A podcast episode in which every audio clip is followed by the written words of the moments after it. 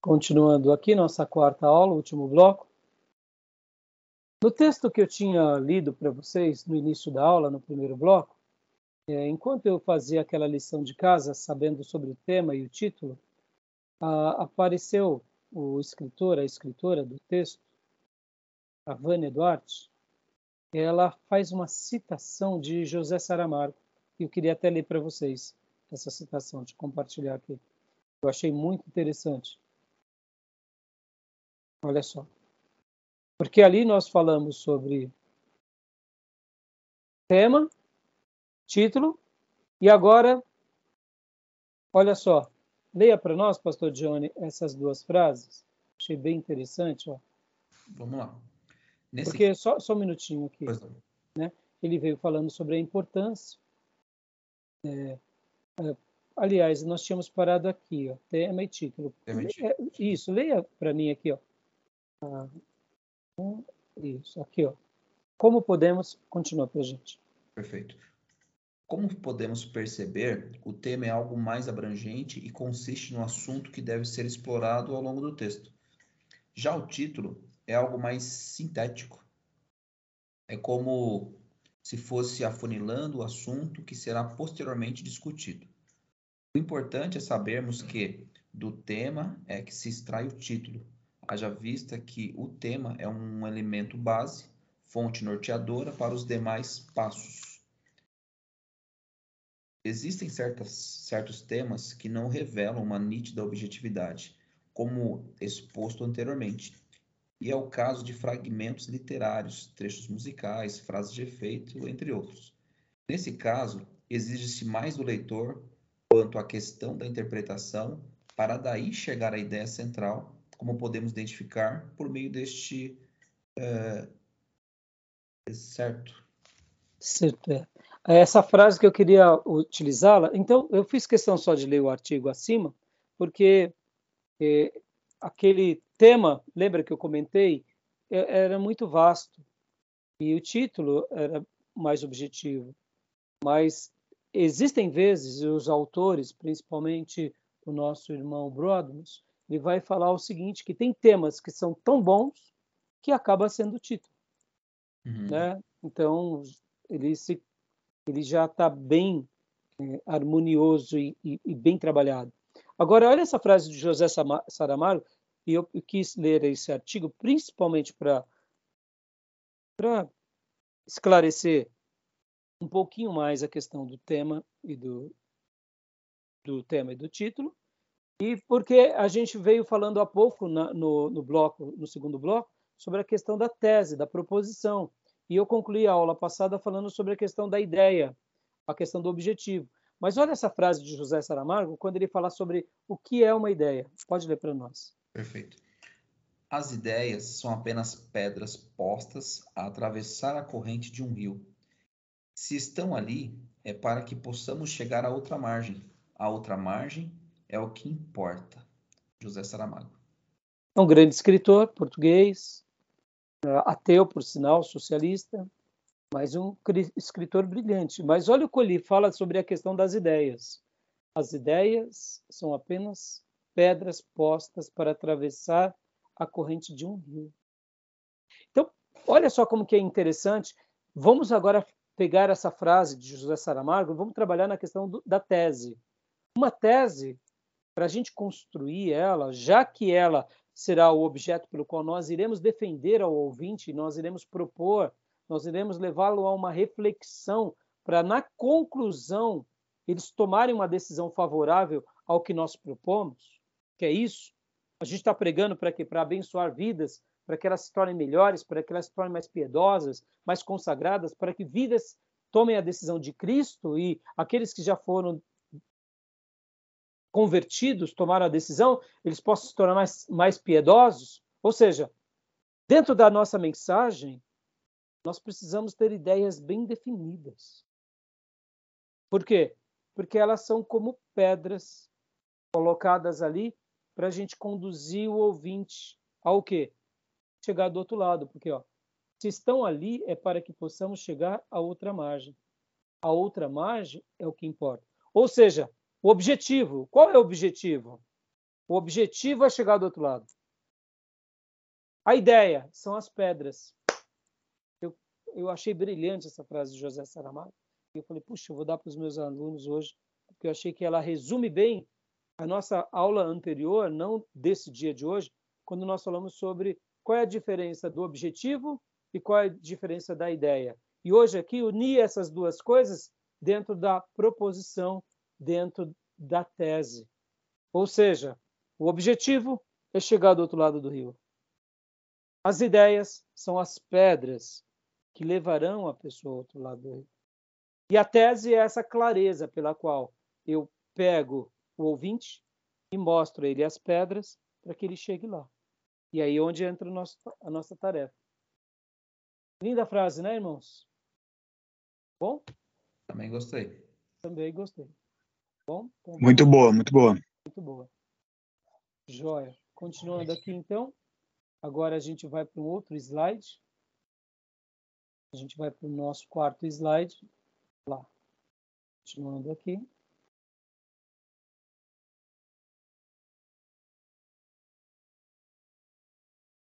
Agora a gente vai falar sobre a introdução, é, ou chamado também de exórdio. Não sei se vocês já ouviram essa expressão, exórdio. Isso que eu ia falar, nunca ouvi esse termo. Nunca ouviu, né? Eu, eu também, é a primeira vez que eu ouvi, Gil, eu ouvi é, nas aulas de homilética. Eu nunca tinha ouvido essa expressão. É, na realidade, vocês ouvirão e, e lerão em muitos livros exórdio. Uh, na realidade, é, é, um termo usado especificamente para retórica e ele é o início de um discurso, preâmbulo, prólogo, pro, proêmio. Então, é, geralmente é numa retórica. Então, quando vocês ouvirem exórdio, é a introdução. Pastor Johnny, no, na aula anterior, falou uma frase que eu até aprendi com ele. Enquanto ele não consegue ali ter um começo feliz, ele perde o ouvinte. Então ele usou o termo de eu preciso adoçar o ouvinte. Não ficou doce a minha introdução. Amei a sua frase.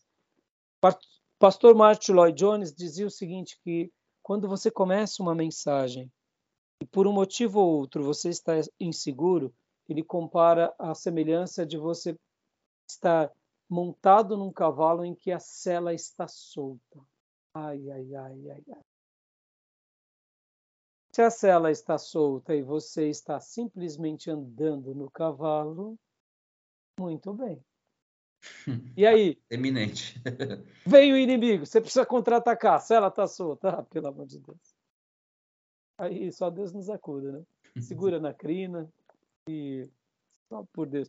E ele diz que quando a cela está solta e você chega até o final da mensagem com a cela solta, é um milagre. Que a maioria das vezes você cai do cavalo. Então, Gil, no módulo anterior que você falou, pastor, e quando a gente não consegue? Gente, vai ter vezes, olha que mistério, uma outra coisa aqui que eu queria passar para vocês é, eu tive uma experiência muito tupiniquim. Você vê como a vida, como a vida com Deus, ela é muito, é muito, muito grande, é maior do que a gente imagina. Nós somos apenas o, o pregador. O que importa é a mensagem. Não é o, não é o mensageiro. A gente é só uma boca, é só uma, uma caneta nas mãos de Deus naquela hora, é só um lápis. É isso que a gente é. Fazemos o nosso papel de casa quando a gente faz o papel de casa, a gente está apontando, né, no caso, a gente está apontando a ponta do lápis. Para que quando o artista quiser escrever ou desenhar, ele pega o lápis está funcionando. É que nem uma caneta, né? Você já tentou usar uma caneta falhando? O que, você faz? Você troca, está falhando, troca. Somos uma caneta nas mãos do grande poeta. Olha que experiência eu tive sobre essa questão. Eu preguei uma mensagem num culto de oração sobre a raiz. A raiz. Amei. Falei sobre estar erradicados, firmados. Foi uma mensagem muito linda. Aquela mensagem entrou tanto dentro de mim que Por acaso eu ia pregar num, numa igreja e senti profundamente de pregar essa mesma mensagem nessa igreja. Não faço isso, lembra que eu disse semana passada? Não, não costumo fazer isso, até mesmo por uma questão mesmo de prudência, de não usar a mesma mensagem, mas foi tão forte o toque de Deus, e lembra que eu disse na aula anterior? Ah, eu obedeço. Eu já sei que não é do meu feitio, eu não uso a maioria das minhas mensagens, não uso mesmo, elas ficam arquivadas. Tanto é que muitas vezes eu prego uma mesma mensagem, o mesmo título e construo tudo de novo de forma diferente, porque eu quero fazer a minha lição de casa. E quando eu lembro, puxa, eu já preguei essa mensagem três vezes, né? Já. Deixa eu dar uma pinceladinha aqui. Aí eu vejo já não tem nada a ver com o que eu estou fazendo agora. Então eu louvo a Deus, porque, porque é, nem, aí, eu, aí que eu não consulto mesmo, que é para não misturar. Mas voltando. Aí eu preguei no sábado numa igreja em Brás Cubas. Foi especial, foi especial. Aquilo ainda estava tanto dentro de mim, eu falei, não, Deus precisa tem alguma coisa a mais, sinto que Deus está querendo alguma coisa a mais. E aí eu ia pregar na minha igreja domingo. Aí eu falei, puxa vida, eu nunca fiz isso na minha vida. Tanto é que foi a primeira vez e a última. Eu nunca mais repeti esse, esse episódio. E aí pela terceira vez eu preguei ela de domingo. Eu tinha pregado na quarta, mas como um culto de quarta tem menos pessoas, eu preguei ela no domingo. Quando eu acabei de pregar ela no domingo, eu me senti tão derrotado. Lembra de o que você falou há pouco? Pastor, e quando a gente né? Eu senti que eu fui tão infeliz.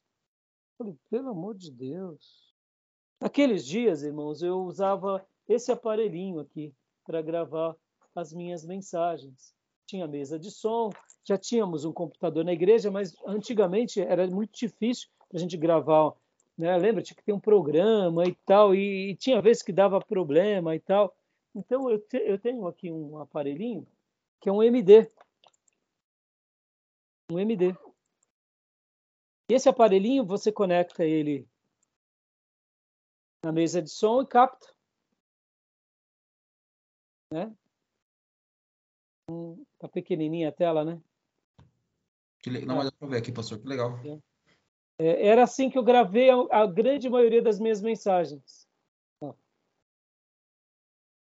Ele tem um disquinho você bota aqui dentro da pilha, ele ele é ele fica uma gravação muito boa. Bom, resumindo. É um pendrive, pendrive não, é um, é um disquinho, é um disquete, né? Ah. Não, não, emplacou no Brasil, não emplacou. Ah. Muito Mas legal, eu, nunca tinha visto não. Eu tenho ele até hoje. Antigamente eu gravava em fita cassete. Olha. Aqueles gravadores de viva voz. Sim. Aí depois eu fui para comprei um, um, um, um aparelho para colocar fita cassete e gravar na igreja. Por isso que o meu acervo de mensagens gravadas é um pouco grande. Mas eu fazia isso para eu poder depois me ouvir e melhorar. Lembra que eu disse que eu sou muito autêntico? Eu sou muito autêntico. Então, para eu mudar um pouco, demora. Uhum. Eu não sou performático. Então, irmãos, eu preciso dessa experiência bem rústica mesmo e eu preciso me ouvir. Voltando. E é o que acontece, irmãos. Quando eu acabei de pregar, minha vontade era pegar o meu AMD e aqui tem um como eu apagar, né? E apagar tudo. Eu ia apagar. Porque, Dil, você não falou no módulo anterior, pastor, e quando a gente sente que não. Só que, misteriosamente, naquele domingo, o pastor José Ribeiro, pastor José Ribeiro, que escreveu os livros de grego hebraico, nosso mestre, naqueles dias ele tinha, estava na nossa igreja, eu estava pastoreando ele. Eu tive a honra de receber ele, de pastoreá-lo durante um bom período. O Zé Ribeiro ele é muito, é, ele é muito racional. Então ele não fala quase, não chora quase nunca. Naquele dia ele saiu do banco. A maioria das vezes ele ia embora da igreja nem se despedir de mim. Eu ficava bravo com ele. Falava, oh, meu Deus do céu, não vai me dar um abraço. E ele é meio secão assim. Então ele, ele não é muito afetivo, né? E, e aí ele saiu, veio até mim. Antes de eu descer do púlpito, eu ia pegar o meu MD e ia jogar fora a mensagem. Tanta decepção que eu fiquei. Me deu um abraço, mas me deu um abraço. Me deu um abraço. Falasse, louvado seja Deus por essa mensagem. Oh, meus irmãos. Ah, meus, eu comecei ali. eu só não chorei copiosamente porque assim, eu não tive nem. Mas aquilo, eu falei, puxa, é... foi um consolo dos céus. Um consolo. Aí eu não joguei fora, né?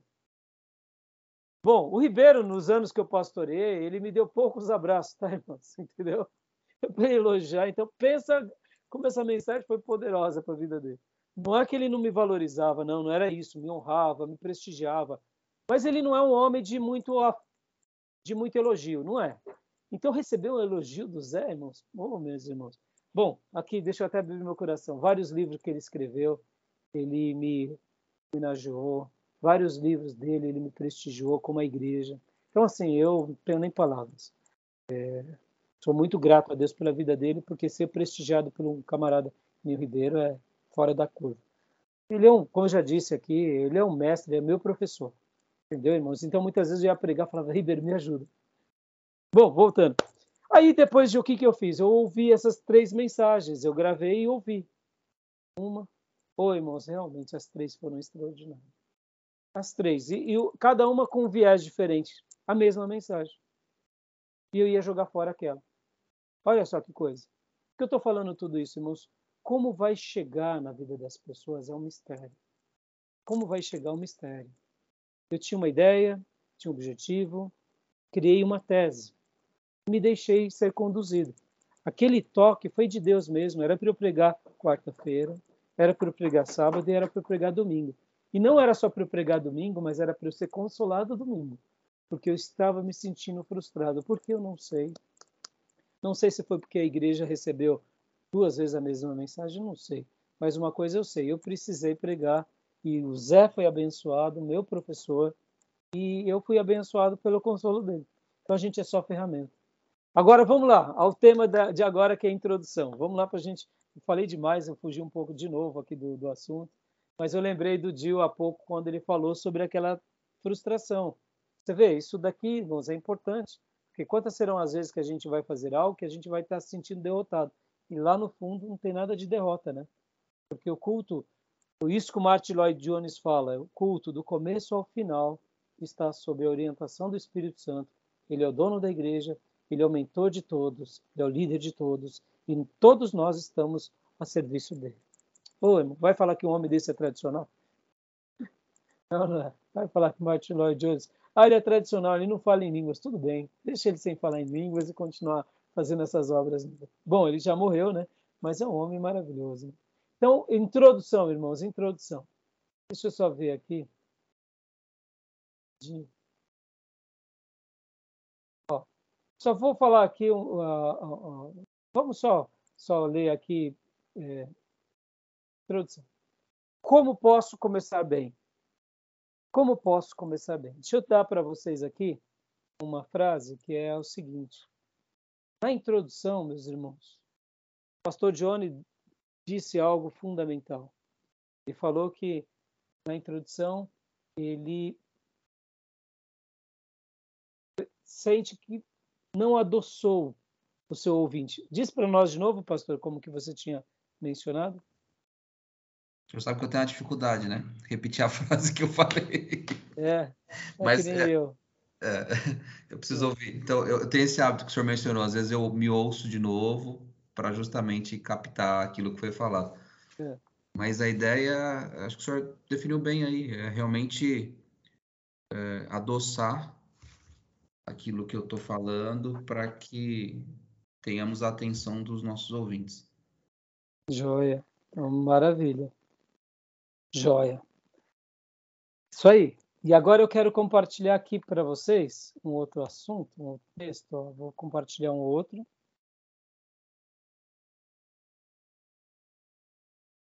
Aqui, ó. Eu aprendi, olha só, uma das palavras que mais marcaram o meu coração. Eu não lembro quem é o autor dessa frase. Então, eu não estou dando a honra pelo fato de não me recordar da onde eu ouvi ou eu li eu creio que eu tenha lido, mas pode ser que tenha sido algum professor meu que disse também. Que a introdução, a importância de uma boa introdução. Uma boa introdução é agarrar todos os ouvintes com garras de aço.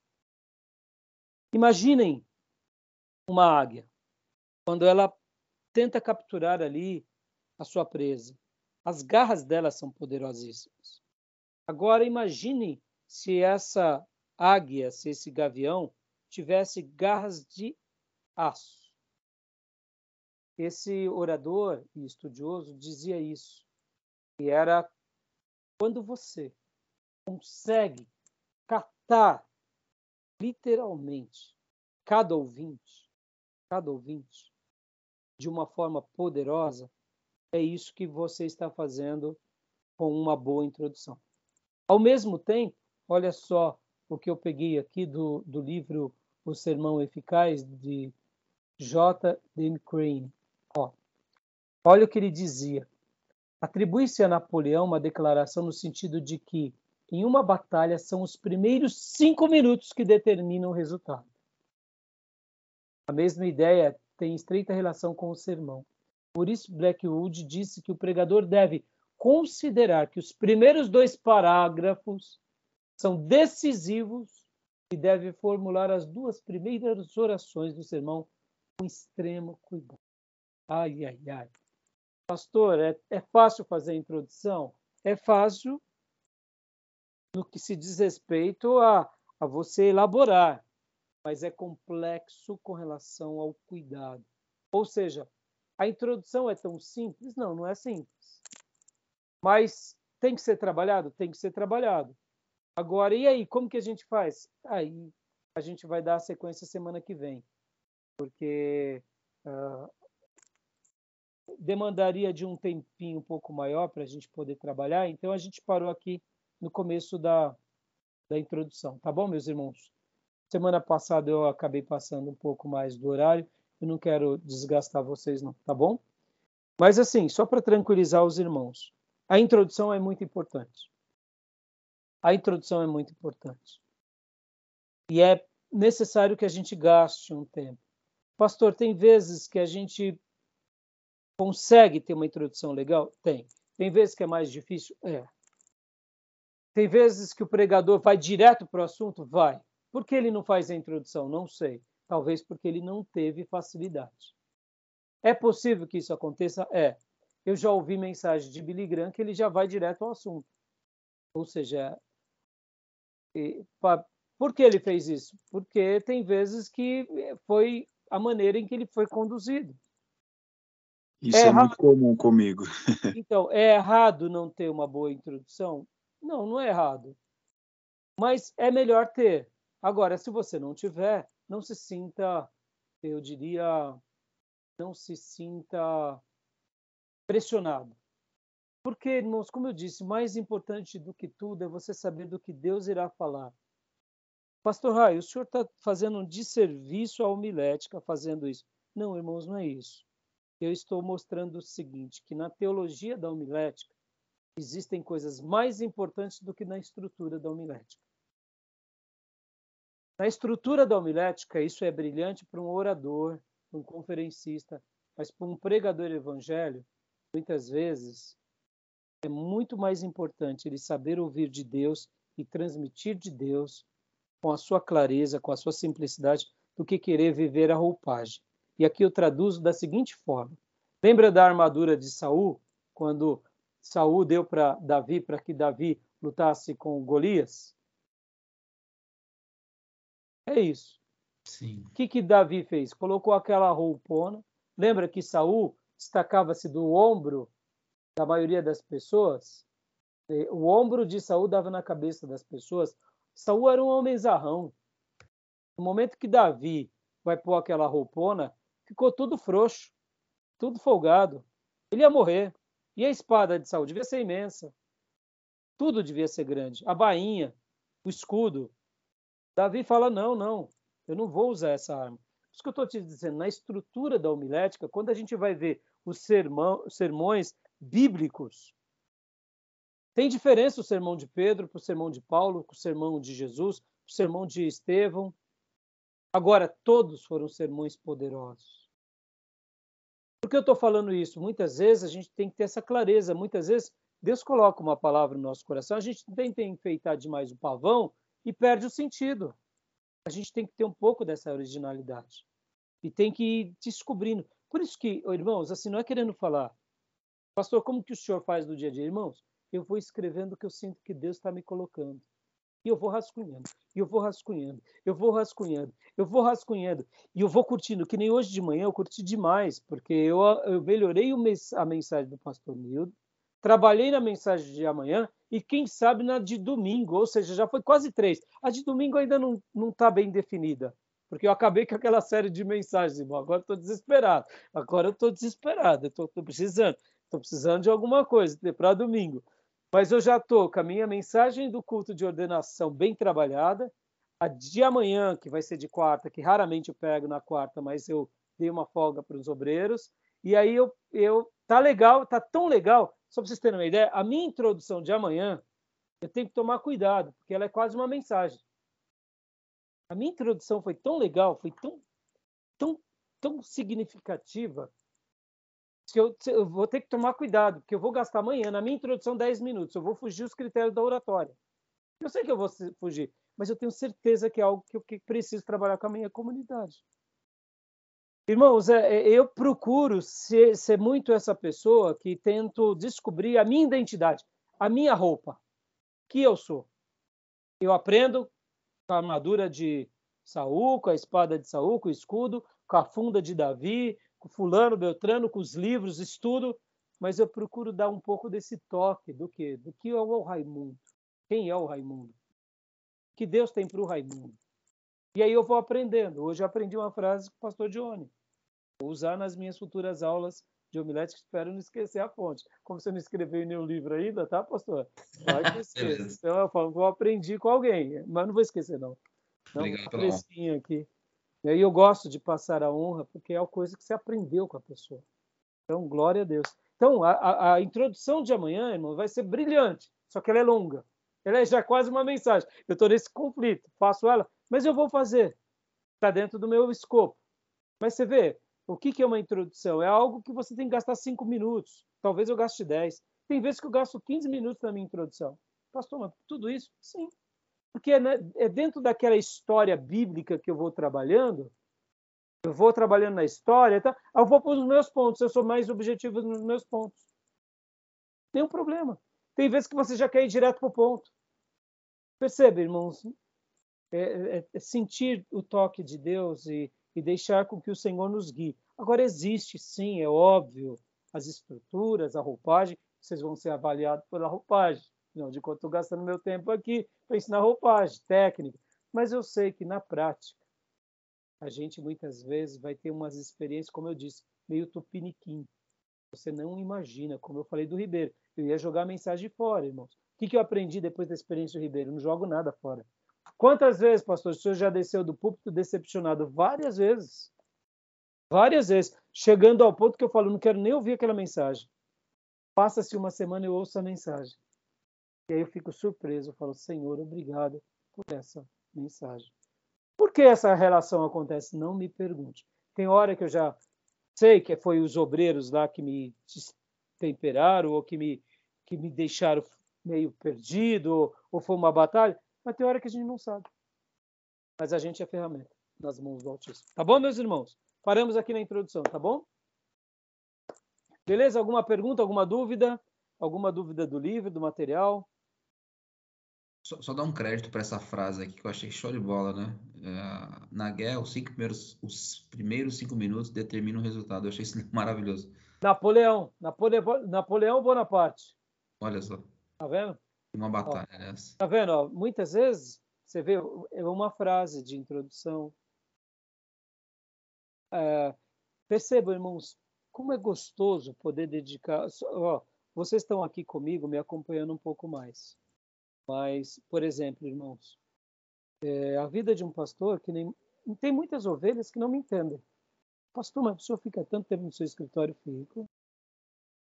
Mas é, é a minha vida, porque o meu dom principal é o ensino, na igreja e vocês. Eu sou um pastor de tirador de carrapicho? Sou, mas não é o meu forte. Agora, e, e como que eu fazia na bolsa, irmãos? Era isso. Eu ficava, eu, graças a Deus, eu todo o tempo extra eu ficava estudando lá no pregão, entendeu? Recebendo as mensagens, pregando o evangelho, aconselhando as vidas. Agora, eu só fazia isso? Claro que não, eu trabalhava pra caramba, ficava rouco. Mas assim, como os horários eram bons, o que, que eu fazia? Meus, o horário para entrar era bom, o pregão ali abre às 10 da manhã, então eu saía de casa às 9 horas, por exemplo, 8 e meia, horário bom. O pregão acabava às 5, então muitas vezes eu já vinha mais cedo. Eu, eu dedicava o trem para mim, por exemplo, durante muitos anos eu ia trabalhar de carro. Aí eu parei, porque eu falei, poxa, eu não estou estudando. Aí eu voltei aí para economizar e eu estudava no trem. Então, quantas mensagens eu ouvi de outros pregadores indo, voltando para cuidar da igreja, entendeu? Tive chance de ir para as mesas, tive. Não insisti, confesso. Me arrependo um pouco, porque se eu fosse para a mesa, eu ia ter que sair muito cedo de casa, ia ter que ir de carro, ia ter que voltar muito tarde, não ia ter tempo de estudo. E eu dediquei o meu estudo para cuidar da igreja. Me arrependo um pouco porque não deixei de ter essa experiência maior, me tornar um diretor, quem sabe, e ganhar mais dinheiro. Hoje está fazendo falta. Mas eu sei que no reino os galadões estão lá e eu não me arrependo. Se você me perguntar de coração se eu se arrependo, não. Eu só acho que eu poderia, quem sabe, ter ajustado. Sabe? Sabe aquele ajuste fino? Sei bem. Eu não tentei. Deveria ter tentado. Por exemplo, irmãos, assim que eu saí do, do seminário, comecei a cuidar da igreja, eu comecei a fazer engenharia. Mas a igreja não tinha pastor. Eu peguei igreja ali, quase que pouquinha gente, até hoje na igreja pequena. Mas eu, eu, eu não consegui fazer a faculdade de engenharia e cuidar da igreja. Mas se eu insistisse um pouquinho mais, eu conseguia. Me arrependo de ter parado? Não, não me arrependo, foi uma decisão consciente. Mas poderia ter insistido? Poderia. Por quê? Porque o tempo passou e eu poderia ter deixado de fazer três, cinco cultos por semana. Poderia ter feito dois. Pra você ter uma ideia, naqueles dias a igreja tinha dez pessoas. Eu tinha um, um culto terça, um culto quinta, um culto sábado e um culto domingo. Na terça-feira vinha um grupinho, vinha duas famílias. Na quinta-feira vinha duas famílias. no sábado vinha três famílias. E no domingo vinha todas elas. Falou, gente, vamos se unir. Não, pastor, para mim não dá. Quando eu ia ver, era porque ficava assistindo novela, por causa de ah, falta de experiência pastoral. Era muito novo. Então eu parei, mas olha, podia ter feito só os cultos de domingo, continuado fazendo a faculdade, deixado alguém ali, mas não. E o medo de pecar? Então, pelo é. medo de pecar, eu não, eu não me arrependo. Mas eu poderia, de repente, fazer o culto no dia da minha janela da faculdade. Falar, não, gente, a minha janela da faculdade é terça-feira, vou fazer o culto de terça. Quem é crente, me siga. Oh, que eu não fiz isso? Eu faria uma faculdade, teria um outro diploma, seria ótimo para o reino. Você vê, irmão, são experiências que a gente vai tendo com a maturidade, mas Deus me pôs numa igreja para eu aprender na raça. Deus não me deu um pastor para me conduzir. Pastor, por quê? Porque essa é a minha vida, história. Foram os meus aprendizados, então hoje eu tento passar tudo isso para vocês. Tá bom, meus irmãos? Obrigado, inclusive. Que é isso, irmão. Eu que agradeço de estar sendo ouvido por vocês. Tá bom, meus irmãos? Amém. Alguma dúvida, pergunta? Não? Não, da minha parte não, pastor. Gil? Não, não, tranquilo. Ô, pastor, eu tô. Ah. Eu tô procurando ler o livro no, no, meu, no meu horário de almoço. Eu confesso que eu tô com dificuldade de fixação mas tem algumas coisinhas, mas depois eu. Tá bom, depois outro... a gente conversa, mas, oh, Gil, se esforce. Em outro momento eu pergunto. Se esforce, eu te passo assim, olha, você vê, ó, no seu horário de almoço. Você entendeu, Gil? Então, Deus está te contemplando, Deus vai te honrar. Muita coisa eu fiz no horário do meu almoço, fiz na, nos meus intervalos, nas conduções, Deus me honrou. Agora, eu te digo, Gil, é, é natural que a sua retenção não será tão grande. Natural. É o almoço. Você entendeu? Então, tenta não se cobrar além da medida. Mas uma coisa eu te digo, sem medo de errar. Continua se esforçando, porque Deus é contigo. E esse pouco para Deus vai ser muito, porque você está dedicando não o seu resto, mas o seu melhor, e Deus vê as nossas decisões, inclinações e atitudes. Você poderia estar fazendo jogo no almoço, você poderia estar gastando tempo com futilidade, com piada, com redes sociais. Não, você está gastando tempo com as coisas sagradas. E isso está sendo guardado diante do Pai. Recebe sem medo de errar. Eu sou alguém que, durante a minha vida, fiz muito dessa forma e hoje estou aqui dando aula para vocês por causa disso. Pode ver, tem coisas que eu tenho que repassar, porque eu não decorei, porque eu não tive aquele tempo. Por isso que hoje, quando eu me dedico muito ao estudo, eu me dedico mesmo, porque eu falo, não, hoje eu tenho tempo. Hoje eu tenho que fazer uma coisa legal. Hoje eu tenho que. Hoje eu tenho. Então eu, eu tento fazer o meu melhor. Tá bom? E vai chegar a hora que você vai poder dar cada dia melhor para Deus. Tá bom, meu irmão? Amém, pastor. Amém. Obrigado. Então, boa noite, meus irmãos. Até terça que vem. E lembrando, Até. última coisa, rapidinho, irmãos. Lembrando, última coisa. Onde está? Onde está? Rapidinho, rapidinho. Lembrando que nós teremos, nós teremos algumas aulas é, em dezembro, terça e quinta, hein? É, eu tinha passado para vocês isso, ó. Eu tenho que passar para vocês no dia, no dia novembro, no dia 24 de novembro, é quinta-feira, no dia 1 de dezembro.